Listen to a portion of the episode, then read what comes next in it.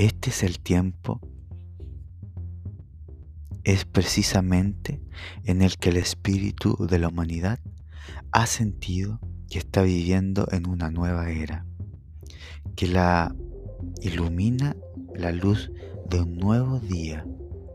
Ha experimentado un estremecimiento, una inquietud que le ha hecho despertar del profundo letargo en el que se hallaban dormidos sus dones y potencias.